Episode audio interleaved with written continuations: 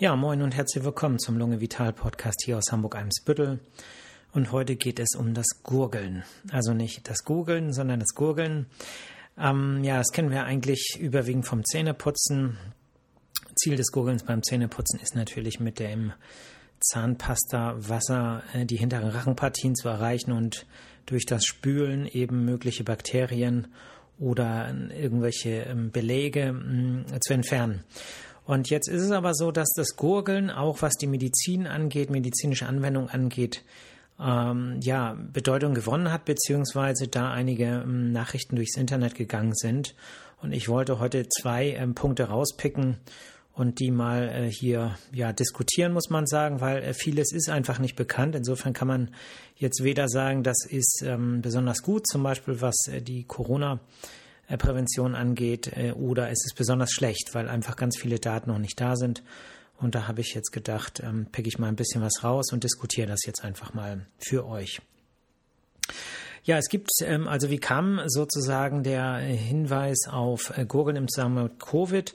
Ähm, durch die Presse ist gegeistert eine Studie ähm, aus Bielefeld, ähm, aus der HNO-Abteilung in einer Klinik, ähm, wo 34 äh, Patienten äh, wohl äh, Gurgellösungen bekommen haben, beziehungsweise 34 Patienten waren an dieser Studie beteiligt. Ich selber muss zugeben, die Primärdaten, die Studie direkt kenne ich nicht. Ich weiß auch nicht, ob sie schon veröffentlicht worden ist ähm, oder ob da noch Daten gesammelt werden. Jedenfalls war es so, dass in Zusammenarbeit mit einem Hersteller einer äh, Mundspül-Gurgellösung festgestellt wurde, dass die Viruslast im Bereich des, äh, der gespült wurde, also im Bereich der Mundhöhle und des Rachens, um 90 Prozent reduziert werden konnte. Ja, und dieser Effekt sollte auch eine Weile anhalten, also bis sechs Stunden soll dieser Effekt anhalten und dann hat man noch gesagt, ähm, tolle Sache, 90 Prozent Viruslastreduktion, ähm, was man natürlich nicht gleichsetzen kann mit einer, mit einer Reduktion sozusagen der, ähm, der Ansteckbarkeit um 90 Prozent, aber einfach deutlich weniger Viren. Und äh, wenn man jetzt einfach den logischen Menschenverstand äh, walten lässt, dann äh, heißt das ja letztlich auch, je weniger Viren im Mund sind, desto weniger spucke ich vielleicht beim Sprechen meinem Gegenüber irgendwie ins Gesicht oder so und ähm, desto weniger wahrscheinlich ist es, dass ich andere anstecke. Ähm, was man sagen muss zu dieser Studie ist oder zu diesen Daten allgemein ist, dass das natürlich nur gilt für den Bereich, der gespült wird. Ähm, diese Lösung hält ganz viele, ähm, beinhaltet ganz viele verschiedene ähm, Stoffe.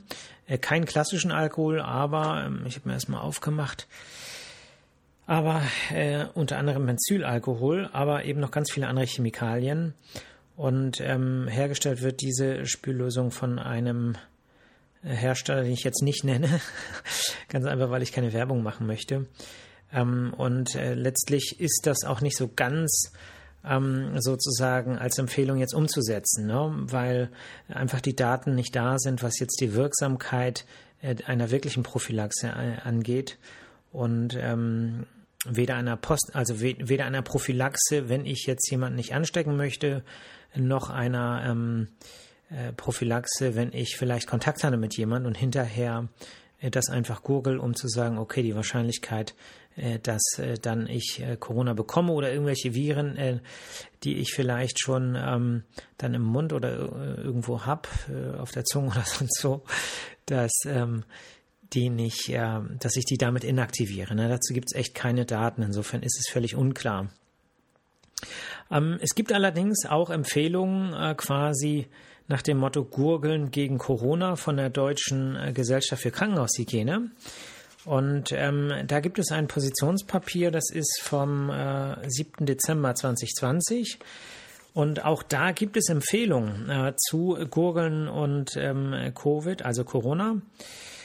Und ähm, ja, das sind vier Seiten, die kann man sich im Prinzip äh, durchlesen. Das geht, ist schnell zu lesen. Deutsche Gesellschaft für Krankenhaushygiene, Überschrift, Empfehlung des DGKH, Viruzides Gurgeln und Viruzider Nasenspray. Ne?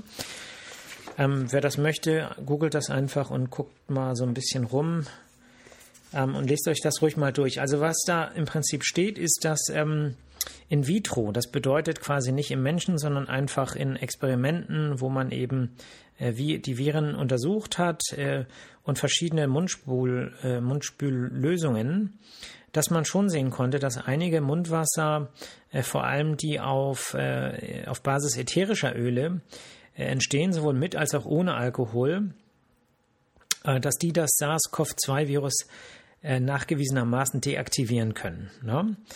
Und ähm, andere Mundwässer wiederum auf Basis von Wasserstoffperoxid, Polyhexanid, Chlorhexidin oder Octenidin ähm, nicht ausreichend wirksam waren. Ne? Man hat ähm, festgestellt, dass ähm, auch natürliche ähm, Stoffe wie äh, grüner Tee, Granatapfel oder Aroniasaft äh, virozid wirksam sind gegen äh, verschiedene Erreger und ähm, bei äh, sozusagen, die, also die Wirksamkeit dieser äh, natürlichen Stoffe geringer ist als die der äh, Mundwasser. Ähm, man hat aber auch festgestellt, dass die Infektiosität von SARS-CoV-2-Viren nach einer Minute Einwirkzeit durch grünen Tee oder Granatapfelsaft um 80 Prozent und durch Aroniasaft um 97 Prozent gesenkt werden kann. Ähm, wie genau die Untersuchungsbedingungen waren in vitro, ähm, das kann ich jetzt gar nicht sagen, kann ich hier auch nicht äh, sozusagen direkt ähm, sehen anhand jetzt dieser Stellungnahme.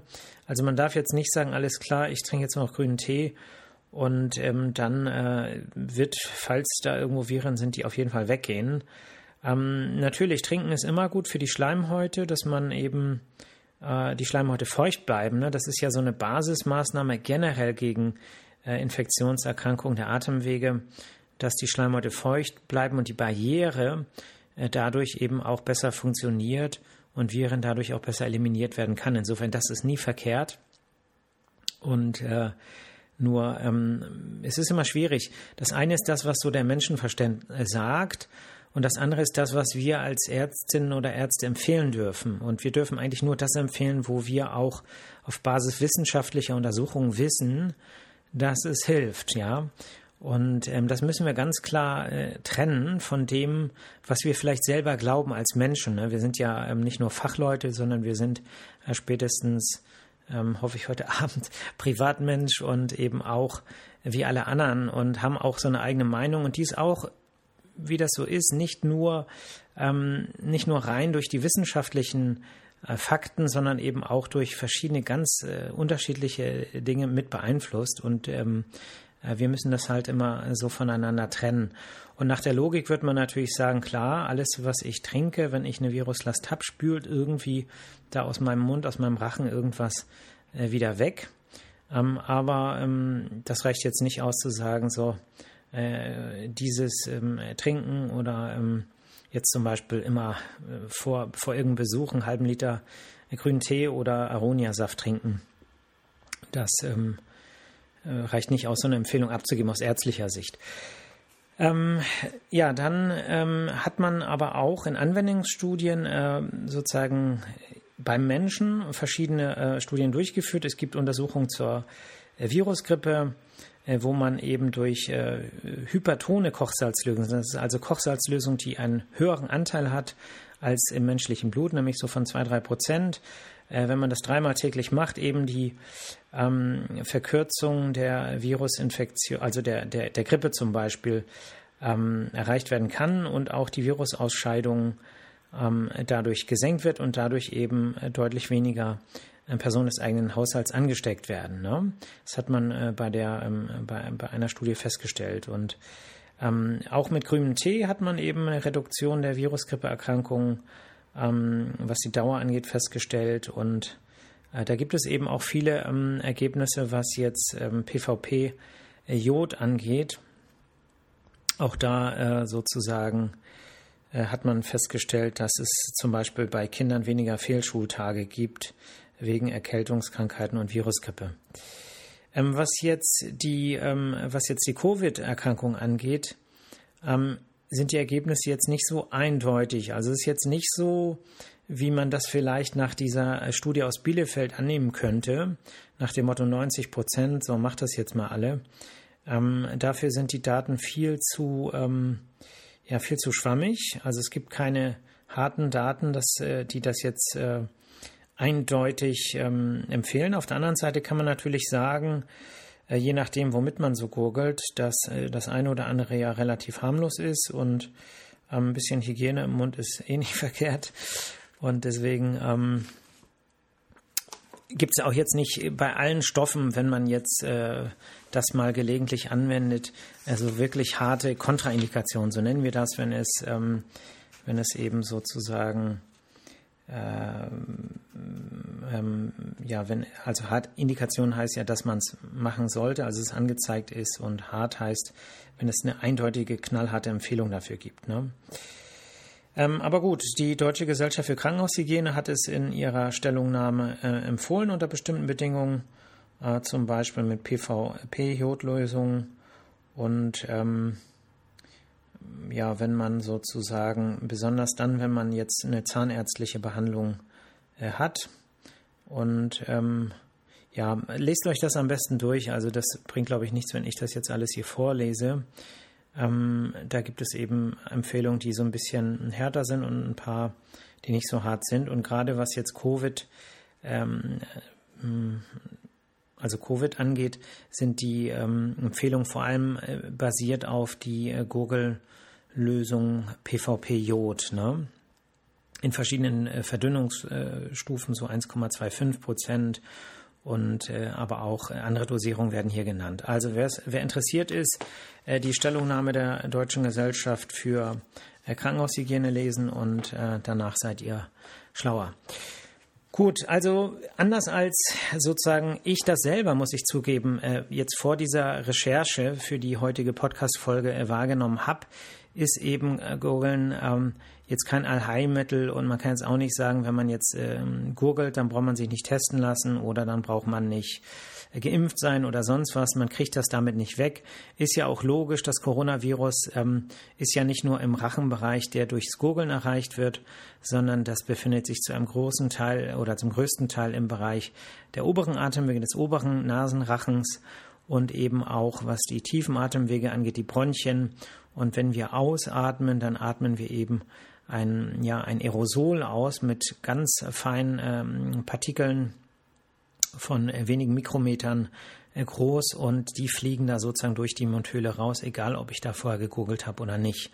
Und die Aerosole spielen eine ganz große Rolle, was Innenräume angeht, was, äh, ähm, was draußen angeht, spielt aber die ähm, Tröpfcheninfektion eine größere Rolle, weil die Aerosole quasi mit der Luft verfliegen und äh, deswegen kann man jetzt auch nicht ganz abstreiten, dass ähm, Gurgeln oder ähnliche Maßnahmen der Mundhygiene da einen positiven Effekt erreichen, aber eben nicht hart genug, um es jetzt allen zu empfehlen. Ne? Und das kann dann jeder machen, wie er oder sie möchte.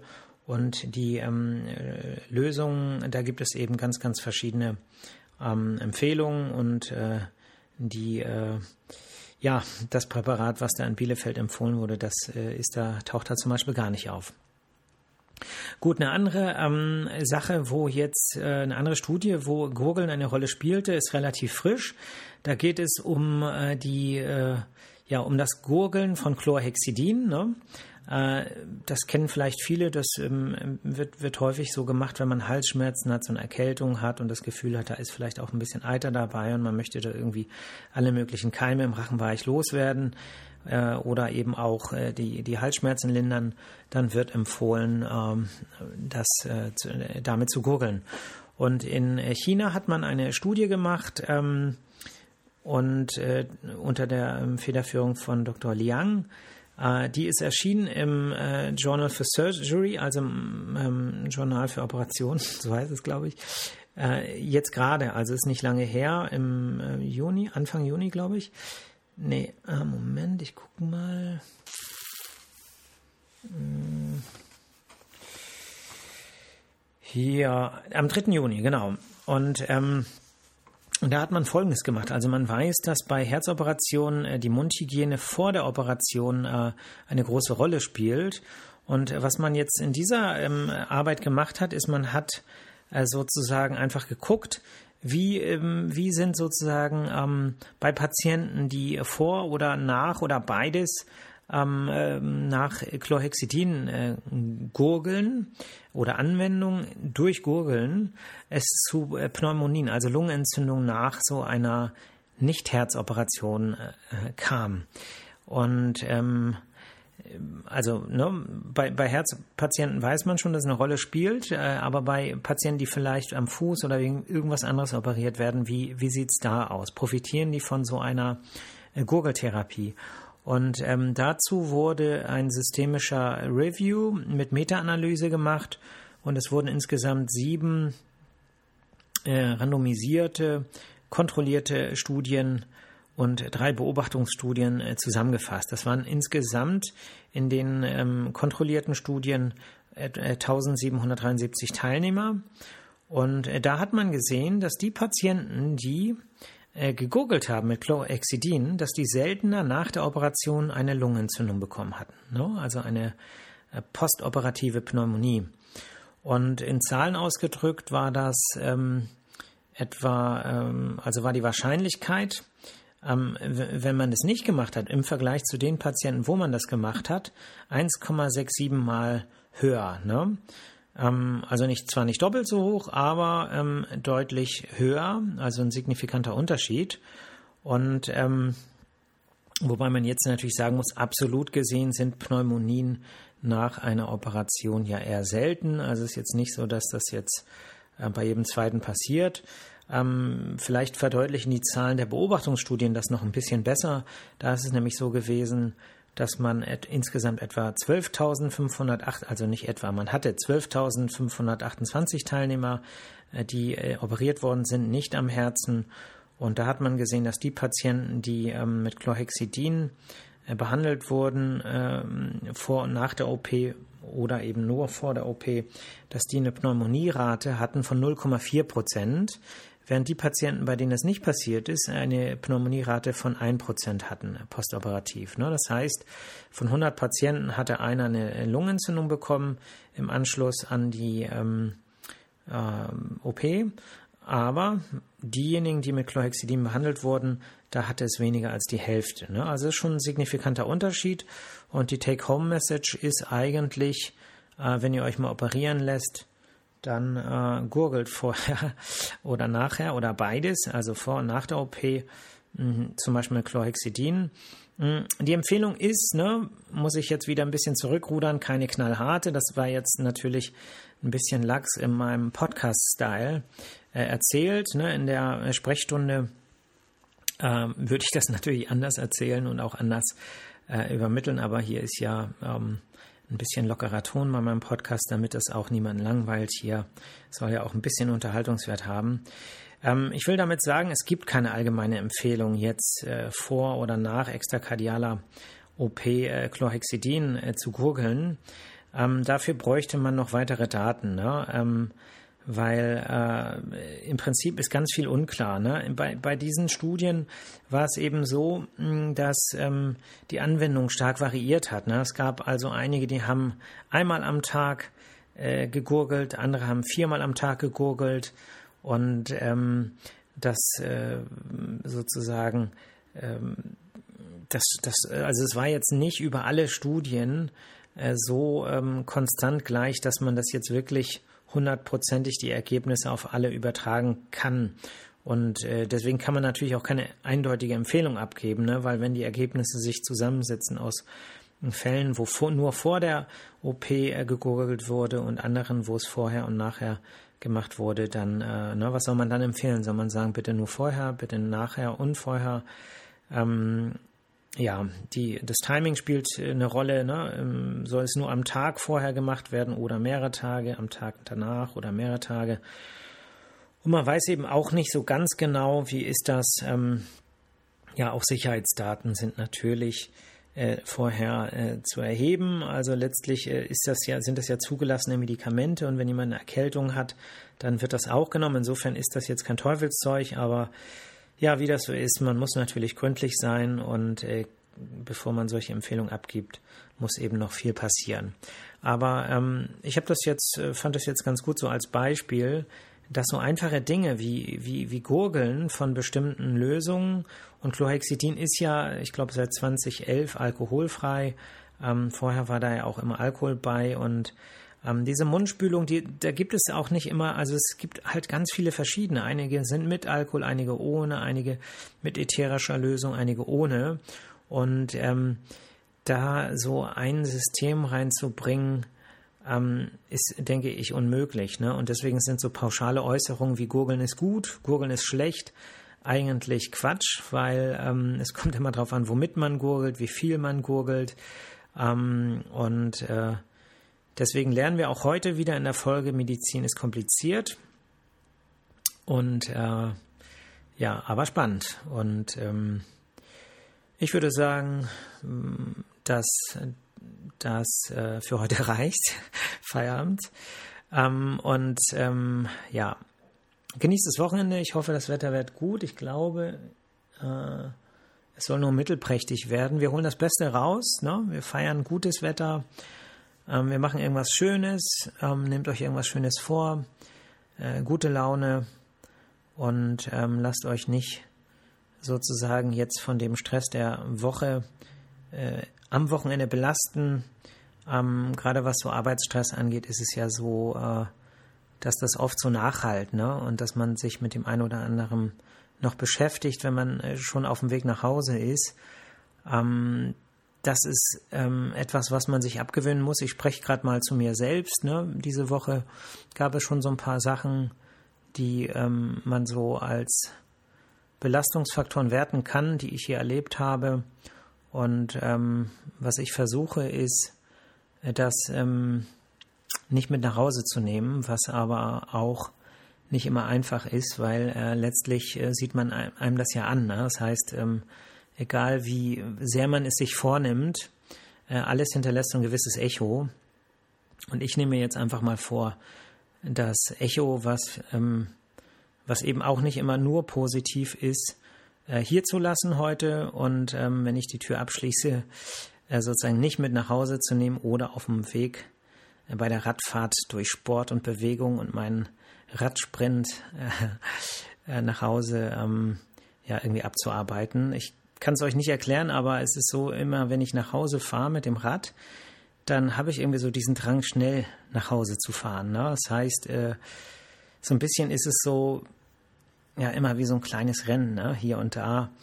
Mm, und gerade wenn dann nur andere Radfahrer sozusagen noch da sind und dann auch besonders schnell fahren, habe ich irgendwie so diesen, äh, diesen Antrieb, noch schneller zu sein und äh, dann äh, irgendwelche Ampelphasen zu erwischen und ähm, bin dann immer komplett außer Atmen, äh, außer Atem und schwitze zu Hause nochmal ordentlich nach. Und dann denke ich immer so, äh, warum eigentlich? Warum hast du das gerade gemacht? Warum bist du nicht ganz entspannt? äh, nach Hause gefahren. Auf der anderen Seite hat man dann ja quasi eine gewisse kleine Sporteinheit, bei mir dann nur zehn Minuten, aber hat man dann auch äh, geschafft und ähm, ja, Bewegung ist halt gut, ne? Gut, ja, dann wünsche ich euch ein schönes Wochenende. Ihr hört mich nächste Woche Freitag und ähm, ich habe heute einen Themenwunsch bekommen. Äh, denkt dran, mir irgendwie Themenwünsche zu schicken. Ähm, es ist nicht so, dass ich jetzt immer äh, so, so im, weit im Voraus diese ähm, Themen plane und ich würde mich echt freuen, äh, wenn äh, Wünsche kommen und natürlich versuche ich die dann auch umzusetzen, aber es muss natürlich auch alles so passen und so vom Timing her auch so äh, in die, in die ähm, ins aktuelle Zeitgeschehen und deswegen schickt mir ruhig ein bisschen was, ne? Okay, macht's gut, bis nächste Woche Freitag. Ciao, ciao.